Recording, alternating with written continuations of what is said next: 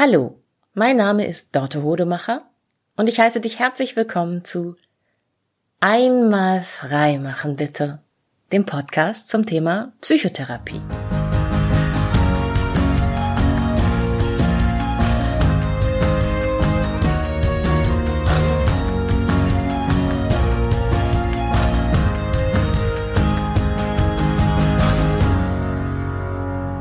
Wenn ich psychotherapeutisch arbeite, dann besteht ein ganz großer Teil meiner Arbeit darin, dass ich genau hinhöre und sehr gut zuhöre. Und heute möchte ich dich einladen, es mir gleich zu tun. Ich habe letzte Woche eine therapeutische Sitzung gehabt mit einem Klienten, ähm, die ziemlich typisch war für etwas ganz Bestimmtes, was in der Psychotherapie manchmal geschieht und ähm, wo es besonders wichtig war, dass ich von Anfang an ganz genau zuhöre, ganz genau hinhöre. Ähm, genau. Und ähm, der Klient und ich am Ende, als dann sozusagen der Knoten geplatzt war und die Pointe der Sitzung offen auf dem Tisch lag, ähm, mussten ganz herzlich lachen, weil ähm, ja, weil es weil es relativ offensichtlich war, was da passiert war. Und äh, dieser Klient, ähm, der kannte meinen Podcast schon, bevor er angefangen hat, mit mir therapeutisch zu arbeiten. Und ich habe an dem Punkt gesagt, diese Sitzung, die ist so, die ist so super, die wäre eigentlich eine, eine klasse Podcast-Folge, wenn wir sie nur aufgenommen hätten. Und das fand er auch. Und ähm, deshalb habe ich dann tatsächlich, haben wir darüber gesprochen, dass ich das eigentlich mal machen kann. Ich probiere das hiermit aus. Wenn du diese Folge zu hören bekommst, dann heißt das, dass der Klient sie zwischenzeitlich, also vor dir gehört und abgenommen hat. Ne? Ganz wichtig. Also ich erzähle hier nichts über Klienten, Klientinnen, die ich aktuell in der Therapie habe, die damit nicht einverstanden sind. Wenn du hier eine Klientengeschichte hörst, dann ist es entweder ein Interview und dann weiß derjenige natürlich, ähm, dass ich das ausstrahle und das wird auch hinterher immer nochmal freigegeben von den Leuten, die ich interviewt habe. Oder es ist etwas, was schon relativ lange her ist und was ich auch so doll verfremdet habe, dass, dass man sich da selbst nicht wiedererkennt und wo ich oft nochmal so ein paar Aspekte einfließen lasse in die Geschichte, die aus einer anderen Therapie kommen oder die einfach ganz generell zu der Thematik passen. Ähm, also ganz wichtig, falls du so jemand bist, der gerade überlegt, ob er mit mir therapeutisch zusammenarbeiten will, ich plaudere hier nichts hintenrum aus, wo Leute dich wiedererkennen kennen können. Und meistens, wenn ich über meine KlientInnen spreche, können die sich hier auch selber nicht wiedererkennen, ähm, weil ich ja auch ähm, verschiedene KlientInnen habe, also mehrere gleichzeitig und einige in der Vergangenheit. So, ähm, also zu dieser therapeutischen Sitzung. Nochmal grundsätzlich vorweg, warum ist es so wichtig, dass ich so genau hinhöre? Ähm, Psychotherapie ist ja was anderes als zum Beispiel Unterricht in der Schule wenn, mm, vielleicht haben einige, äh, die das jetzt hören, damit gerade aktuelle Erfahrung, Thema Homeschooling, wenn man jemandem etwas Neues beibringen will, zum Beispiel eine Fremdsprache, dann hat man so ein dann hat man so einen Lektionenplan, nicht nur im Hinterkopf, sondern meistens auch ähm, in den Büchern stehen, auf dem Lehrplan, dann weiß man genau, was wann kommt. Also als erstes bringe ich diesem Menschen ein paar Sätze in, in der neuen Fremdsprache bei, die er sowieso ganz oft ähm, schon angewendet hat und die leicht zu merken sind, so wie ähm, Hallo, mein Name ist Dorte, ich bin 42 Jahre alt und ich komme aus Hannover. Ähm, damit wecke ich auch so ein bisschen die Lust in dieser Person, äh, so ein Gefühl von, ah, wenn ich verreise, wenn ich da mal unterwegs bin mit Menschen, die diese Sprache sprechen, dann kann ich mich schon mal vorstellen, dann kann ich schon mal mit denen interagieren. Und als nächstes brauche ich dann so ein bisschen Vokabular, womit der Mensch andere Dinge ausdrücken kann und dann ein bisschen Verständnis über Grammatik, damit dieser Mensch was anwenden kann. Dann mache ich noch mal eine Lektion, wo ich so ein bisschen Wissen über das Land vermittle, so ähm, um erstens mehr Vokabular reinzubringen, zweitens auch mehr Lust zu machen. Also das muss ist immer so ein, glaube ich, so ein das ist jetzt meine Vorstellung von Fremdsprachenunterricht und so wie ich es erlebt habe, ist so ein Zusammenspiel aus Vokabelwissen, Grammatikwissen, ähm, Landwissen, also geografischem und, und kulturellem Wissen und ähm, Hausaufgaben, äh, wo man das Ganze lernt anzuwenden oder auch Übungen im Unterricht, wo man dann plötzlich ne aus der einen Grammatikform, Vergangenheitsform die andere macht und so. In der Psychotherapie ist das anders. Psychotherapie ist ähm, viel, viel individueller. Also die KlientInnen ähm, legen ihre Ziele selbst fest und das ist ja eben oft ähm, schon ein ganz, ganz wichtiger und großer Teil in der Psychotherapie. Die KlientInnen kommen ja meistens mit negativ ähm, formulierten Zielen. Ich will das und das nicht mehr in meinem Leben. Zum Beispiel, ich will nicht mehr so viel Angst haben, ich will nicht mehr diese Schlafstörungen haben, ich will nicht mehr ständig so nervös sein. Das ist noch kein positiv formuliertes Ziel. Ähm, aber bevor KlientInnen ein positiv formuliertes Ziel entwickeln können, geht es oft darum, erstmal zu gucken, so eine Ursachenforschung zu betreiben. Warum hast du denn Angst? Warum hast du denn Stress? Ähm, warum schläfst du denn schlecht? Und dann kommen da oft so prototypische Sachen raus, wie ähm, ich habe relativ viele Frauen, die belastende Beziehungen in ihrem Leben haben. Das können Arbeitsbeziehungen sein, das können aber auch private Beziehungen sein ähm, wo sie im Laufe der Therapie feststellen, sie haben Sie haben nicht nur nicht die Zügel in der Hand, sie haben nicht mal 50 Prozent der Zügel in der Hand, sondern dieser Beziehungspartner, lass es äh, vorgesetzte Personen sein, lass es eben Beziehungspartner, also Lebenspartner, Partnerinnen sein, ähm, die geben sehr viel vor, die ähm, bestimmen immer, die kritisieren viel, die reißen persönliche Grenzen ein. Ähm, und das ist dann, das ist dann eben so die erste Schleife, die man dreht in der Psychotherapie, diese Bestandsaufnahme. Dann kommt es dahin, die Verantwortung zu übernehmen und zu sagen, na ja, ich habe mir diese Beziehung ja ausgesucht und oh, ich merke gerade, ich lasse das auch mit mir machen. Ich habe ganz viel, was ich eigentlich ähm, anders haben möchte und setze mich dafür nicht ein. Ähm, das ist aber blöd. Ich sehe meine eigene Beteiligung und dann irgendwann zu sagen, okay, angenommen, du würdest jetzt anfangen, die Verantwortung wirklich zu übernehmen und wirklich was zu verändern, wo sollte es denn hingehen? Wie sollte es denn aussehen? Und in diesem Prozess gibt es eben deshalb, weil der so individuell ist, ähm, nicht diese vorgefertigten Lektionen wie in einem Fremdsprachenlehrbuch. Ich weiß immer gar nicht, wo meine Klientin, mein Klient gerade steht was er oder sie bereit ist, als nächstes sich anzuschauen. Und ich weiß auch jedes Mal, wenn meine KlientInnen zur Tür reinkommen, nicht, wie es ihnen heute geht.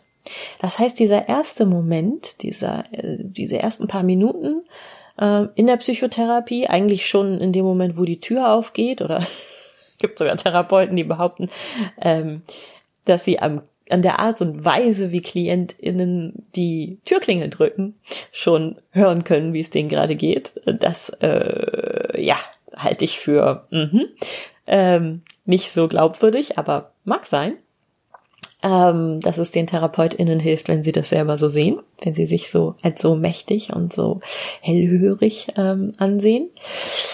Ähm, das heißt, genau, ab dem ersten Moment, also für mich ab dem Moment, wo die Tür aufgeht und ich die KlientInnen das erste Mal sehen, weil sie so die Treppe hochkommen, bin ich dabei rauszufinden, wo stehen die heute. Da gibt's so so bestimmte Signale, ne, Gesichtsausdruck, Körperhaltung und, und äh, Stimmlage, aber auch zum Beispiel, wenn KlientInnen reinkommen und erstmal einen kleinen Witz machen, sowas erzählen, was ihnen auf dem Weg äh, passiert ist oder mich irgendwie zum Lachen bringen.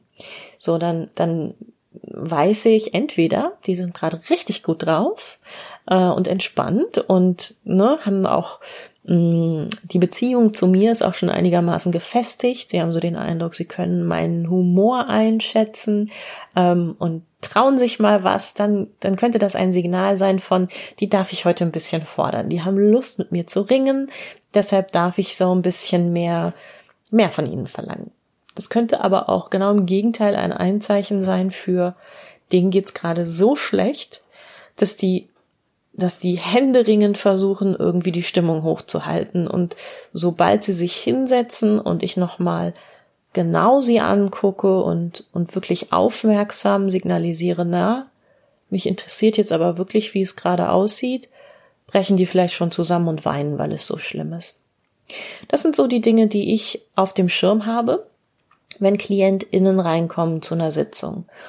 Und das ist so, ja, das ist so der, wie ich, wie ich zuhöre, wenn KlientInnen eine Sitzung eröffnen. Ich gucke immer, was sind die Informationen, die mir gegeben werden, was ist die Geschichte, die mir erzählt wird und wie sie, wie wird sie erzählt. Also ist es eher so faktisch, ähm, was den KlientInnen da draußen passiert ist, was sie gerade beschäftigt, welche Episode aus ihrem Leben, ähm, wie wie interpretieren Sie das, was Sie mir da berichten, was Sie erlebt haben mit diesen Menschen in Ihrem Leben? Welche Emotionen benennen Sie? Welche Emotionen sehe ich in Ihrem Gesicht? Was höre ich in der Stimme? Und ganz, ganz viel auch, was wird nicht erzählt? Was kann ich aber trotzdem hören? Also, wo ist die Lücke in der Geschichte? Wo ist der blinde Fleck? Welches, welches Puzzleteil fehlt mir, damit das alles wirklich Sinn macht? wie die Geschichte jetzt so vor mir liegt. Und dieser Klient ähm, diese Woche ähm, ja, und, und was dieser Klient diese Woche mir berichtet hat, das erzähle ich dir jetzt einfach mal. Und ich bitte dich, wenn du Lust hast, ganz aufmerksam hinzuhören und zu überlegen, was, was dir durch den Kopf gegangen wäre, wenn dir jemand diese Geschichte erzählt hätte in so einem therapeutischen Setting oder vielleicht auch in einem freundschaftlichen Setting mit, also mit der, quasi dem Auftrag, ähm, guck da mal für mich hin. Das ist ja so grundsätzlich der Auftrag in der Psychotherapie. Und dieser Klient, der hat, also wir sind gerade an einem Punkt, kann ich ja auch kurz erzählen, der arbeitet seit ein paar Wochen mit mir therapeutisch zusammen aus einer Krisensituation heraus. Der hat in einem Streit mit seiner Freundin und die sind ähm, noch kein Jahr zusammen, aber schon mehrere Monate. Also es ist so, es ist eine Beziehung, aber man kennt sich noch nicht in- und auswendig. Hat er äh, im Affekt sozusagen ähm, Schluss gemacht und diese Beziehung beendet. Und hat das im Grunde genommen auch sofort bereut und dann gemerkt, uh, das war echt nicht gut. Das ist richtig, richtig nach hinten losgegangen. Es hat seine Freundin natürlich auch total verunsichert.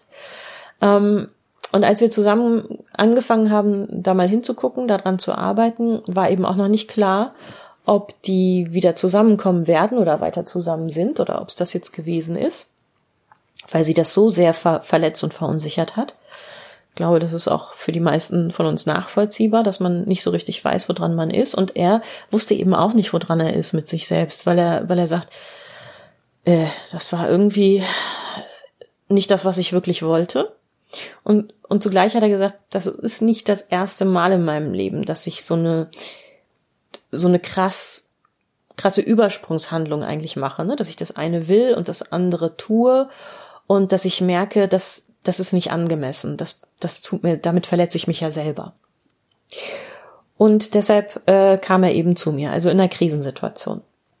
Mm, es ist jetzt so, dass er äh, gerade so mal rausguckt, ob er wirklich tiefer einsteigt in die in die therapeutische Arbeit. Ähm, die Krise ist nämlich ein bisschen, hat sich ein bisschen beruhigt.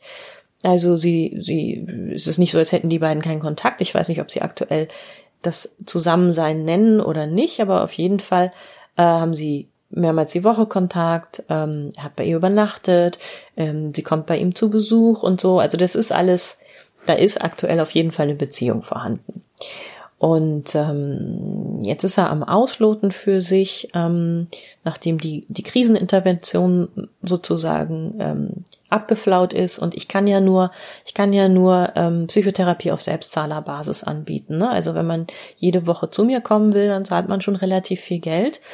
Ähm, und ähm, einerseits muss man sich das leisten können und leisten wollen und andererseits muss das auch nicht unbedingt sein. Wenn man über die Krankenkasse einen Platz bekommt, ähm, dann bin ich auch total dafür, dass man das macht. Ähm, ich bin auch jemand, ich bin auch gerne Leute für Leute da übergangsweise, bis sie die richtige Therapeutin, den richtigen Therapeuten über die Krankenkasse gefunden haben und dann die Wartezeit überbrückt haben. Und genau das ist so jetzt der Modus bei ihm, dass ich immer sage, äh, melde dich, wenn du einen Termin brauchst. Ich kann dann relativ kurzfristig innerhalb von ein, zwei Wochen was anbieten. Ähm, auf Englisch sagt man Let's play it by ear. Wie sagt man auf Deutsch? Ähm, lass uns einfach gucken, wie es läuft. Also melde dich, wenn du was brauchst. Und so war das auch. Wir hatten uns ein, zwei Wochen nicht gesehen und nicht gesprochen, nicht gehört, also sozusagen. Und ähm, dann kriegte ich eine Nachricht von ihm. Und ich meine, das war am Sonntag, ähm, dass er gerne einen Termin hätte am Freitag. Und dann kam zwischendurch in der Woche nochmal eine Nachricht, ähm, ob wir bitte am Freitag über das Thema Konfliktbewältigung sprechen könnten. Und genau mit dem Stand, er hätte ein erstes kassentherapeutisches Gespräch gehabt und dass wir da bitte auch nochmal drüber reden. Und das machen Klienten auch ganz gerne öfter, dass sie vor der Sitzung schon mal schriftlich, per E-Mail, per SMS ähm, ein Thema benennen.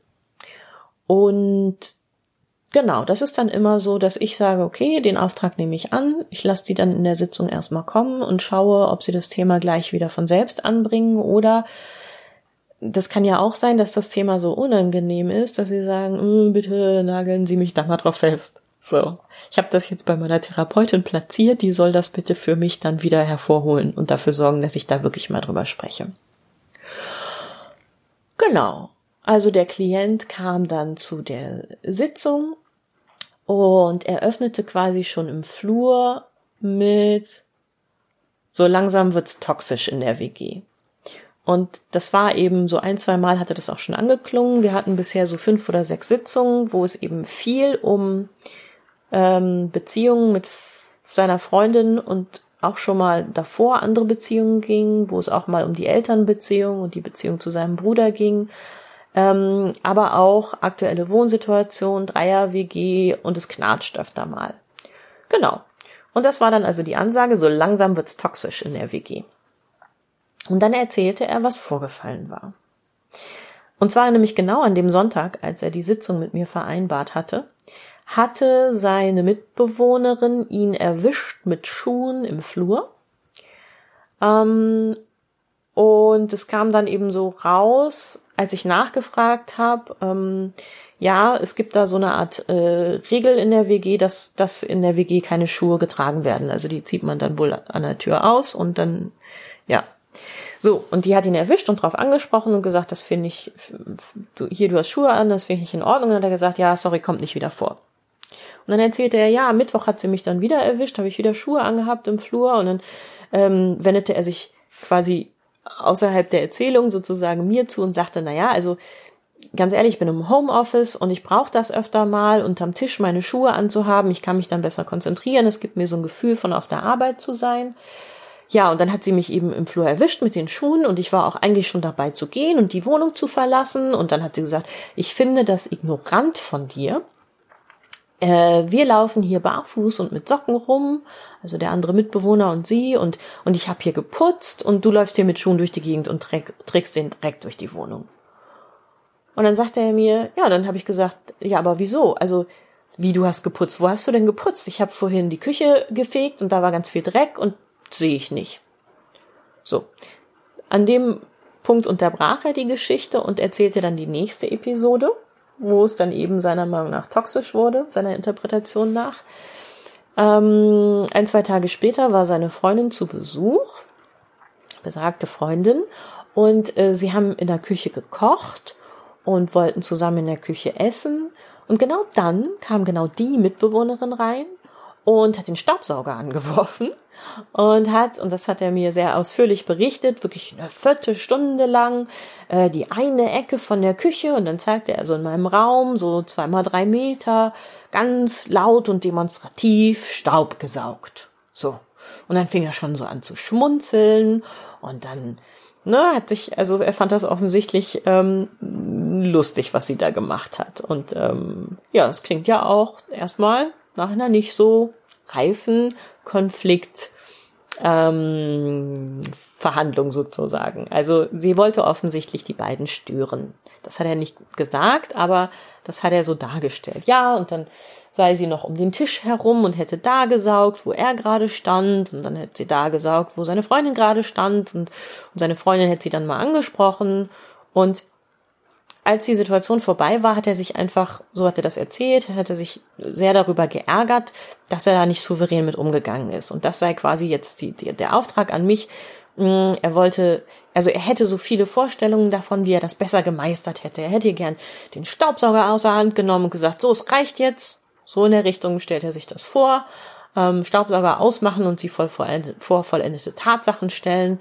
Und das hätte ihn noch so lange beschäftigt hinterher und er hätte dann auch mal gegoogelt und rausgefunden, ha, man kann Menschen Elefantenscheiße nach Hause schicken. So, es ging dann also auch schon sehr in Richtung Rachegelüste und er hat damit sehr, sehr anschaulich demonstriert, dass ihn das nicht mehr losgelassen hat und dass das noch sehr viel Energie ihn hinterher gekostet hat, dieser Konflikt.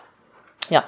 Und dann war er fertig und sagte eben so, ja, ich möchte gerne rausfinden, also ist alles sinngemäß jetzt berichtet, ne? nicht wortwörtlich, wie du merkst. Ähm, ist auch schon meine Interpretation der Situation. Also er sagte dann zu mir, ähm, ja, ich möchte gern lernen, mit solchen Konflikten in, in dem Moment besser umzugehen. Mhm. Mhm. So. Und dann habe ich mal kurz innegehalten und gesagt, also das ist jetzt eine dieser klassischen Therapiesitzungen, wo ich ehrlich gesagt eigentlich nur, wenn ich jetzt ein Aufnahmegerät mitlaufen hätte, was ich natürlich nicht habe, weil das moralisch, ethisch nicht nicht machbar ist, es sei denn, ähm, ein Klient würde mich damit beauftragen. Ich müsste die Aufnahme eigentlich nur von vorne starten und dann könntest du dir selber nochmal zuhören, was du so erzählt hast und ich glaube, ich ich glaube, dann würdest du es selbst merken. Aber ich fasse jetzt für dich nochmal zusammen, was ich gehört habe. Ich habe gehört, ihr habt eine Regel in der WG, dass ihr keine Schuhe tragt. Du hast Schuhe getragen in der WG. Deine Mitbewohnerin hat dich ertappt und darauf angesprochen. Du hast gesagt, mach ich nicht wieder.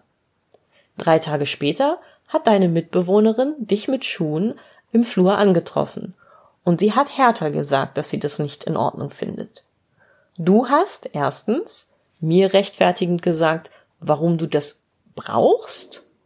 Zweitens ihr gesagt, ähm, du hast nicht ordentlich geputzt. Also irgendwie bist du dagegen gegangen, hast einen Vergeltungsschlag hingesetzt, hast aber nicht gesagt, ja stimmt, ich habe Schuhe getragen, ja es tut mir leid oder ich habe nicht vor, mich an diese Regel zu halten. Und dann ist es eskaliert in der Staubsauger in der Küche Situation, dass sie, sagen wir mal, auf eine passiv-aggressive Weise sich gerecht hat, dir demonstriert hat, dass sie putzt, euch gestört hat. Da ist einiges an unreifen Konfliktbewältigungsmustern, ja, aber die eigentliche Situation, wo du jetzt zu mir sagst, du wärst damit gern unter, äh, anders umgegangen, die hat ja eine Vorgeschichte. So, das ist ja alles vorher passiert. Es geht doch in dieser Geschichte jetzt nicht darum, wie du in der Küche in so einer Situation in Zukunft damit besser umgehen könntest. Und dann musste er wirklich sehr grinsen. Der sah aus wie so ein, ja, wie so ein, wie so ein kleiner Junge, den man ertappt hat. Und dann mussten wir sehr lachen. So, jetzt frage ich dich, was ist da passiert? Was war das für eine therapeutische Sitzung? Und da ist etwas passiert, was sehr, sehr typisch ist. Mm, der Klient hat ein Thema bei mir platziert, Konfliktbewältigung. Und der Witz an der Sache ist ja, er hätte mir einfach nur die Situation in der Küche mit dem Staubsauger schildern können. So. Und das ist ja so offensichtlich ein unreifes äh, Konfliktlösungsmuster, was seine Mitbewohnerin da an den Tag legt, dass ich sofort ihm recht gegeben hätte und dass ich sofort gesagt hätte, ja, also es ist ein hoher Anspruch auf so ein unreifes äh, Konfliktmuster souverän zu antworten, aber gucken wir doch mal, welche, welche Lösung hättest du dir denn vorstellen können? Wie wärst du denn gern damit umgegangen und wie kriegst du das dann in Zukunft hin, dass du das schaffst? Was er aber getan hat, ist, dass er mir die lange Vorgeschichte erzählt hat, warum sie so agiert hat, wie er sie provoziert hat, wie, wie es dazu gekommen ist, dass sie überhaupt ein Konfliktlösungsmuster äh, aus, der, aus der Schublade ziehen musste, was so, ja, was ja auch, es hat ja auch was Spielerisches zwischen den beiden, so, ne? Also, einfach gar nicht den Konflikt lösen zu wollen, sondern beide Seiten gießen immer noch so ein bisschen Öl ins Feuer. Nein, er hat mir die Geschichte so erzählt, dass er eigentlich gar nicht gut dasteht. Und das ist etwas, was eben gar nicht selten ist in der Psychotherapie, dass in so einem mm, noch relativ frühen Stadium, ähm, es ist ja ein Beziehungsaufbau, der auch zwischen dem Klienten und mir stattfindet, die Klienten mich testen. Das ist ein klassischer Test, was er da gemacht hat.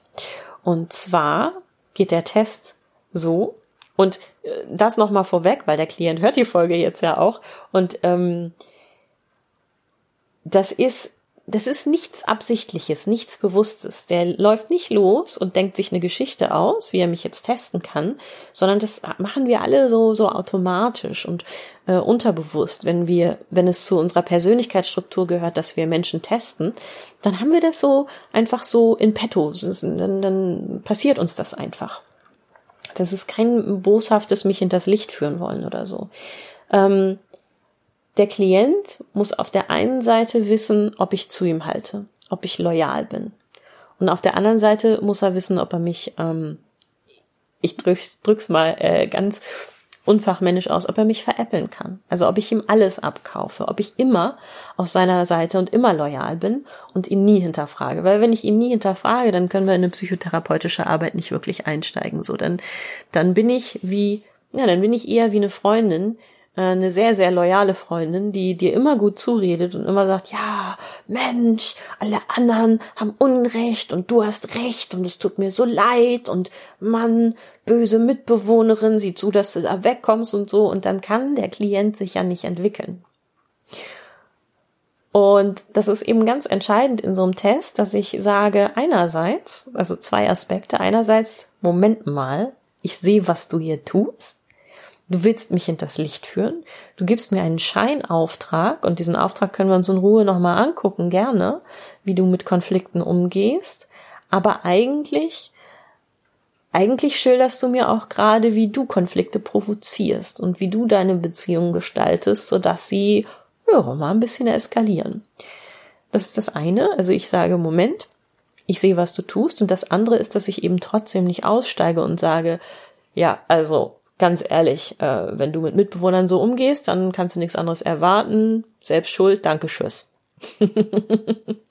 Sondern dass ich wirklich auf eine, auf eine fröhlich freundliche und, und so entlarvende Art sagen kann, ja, klar, kannst du so machen, dann ist es aber Kacke. Also wie man in den Wald hineinruft, so schallt es auch heraus. Ähm, und damit eben signalisiere so, hm, also ich stehe gern an deiner Seite, aber ich schlag mich nicht auf deine Seite. Und das ist so ein Muster, wie eine therapeutische Arbeit eben funktioniert. Ich bin nicht bedingungslos auf deiner Seite, aber selbst wenn ich sehe, du machst Dinge, die nicht zielführend sind, die dir nicht gut tun, die anderen Menschen auch nicht gut tun, ich bleib trotzdem an deiner Seite und guck mit dir zusammen, wie es denn in Zukunft anders laufen könnte und wie du es denn vielleicht wirklich willst. Und richtig, richtig Rund wurde die Sache eigentlich dann auch wieder bei der Verabschiedung, als der Klient nämlich im Flur, als er sich die Schuhe auszog, bei mir trägt man im Praxisraum auch keine Schuhe, äh, noch sagte, ach und übrigens, ich habe die Woche meine Schlüsselübergabe. Ja, ich habe jetzt nämlich eine Wohnung gefunden. Und das war der Moment, wo er eigentlich ja auch nochmal zugab, dass diese Beziehung mit dieser Mitbewohnerin für ihn gar nicht mehr wichtig ist, dass die schon abgeschlossen ist in seinem Kopf, weil er schon auszieht. Das war so schön. Ich habe mich so gefreut. Das, das war, ja, manchmal, manchmal ist Psychotherapie auch wie, wie so ein Witz, wo ich die Pointe äh, schon sehen kann und wo es einfach schön ist zu merken, ah, ich glaube, den Test habe ich bestanden. ja, ich hoffe, du hattest ein bisschen Spaß daran, mir zu folgen durch diese Sitzung. Und ich hoffe, der Klient gibt diese Folge jetzt auch frei. Ähm, und ich bin ganz neugierig, ob du dich jetzt vielleicht selbst erwischt hast und gemerkt hast, oh, upsi, Menschen testen auf ihre Loyalität, ah, ist mir auch schon mal passiert. Und äh, stimmt, ich bin tatsächlich mal aus einer aus einer Beziehung sei es therapeutisch, sei es freundschaftlich, sei es ne, auf der Arbeit oder so ausgestiegen, weil ich gemerkt habe, oh, dieser Mensch lässt sich von mir total an der Nase herumführen. Und wenn du da eine Geschichte zu erzählen hast, die du mit mir teilen magst, dann schreib mir gerne eine E-Mail an info at einmalfreimachenbitte.de. Vielen Dank fürs Zuhören und wir hören uns in 14 Tagen. Tschüss!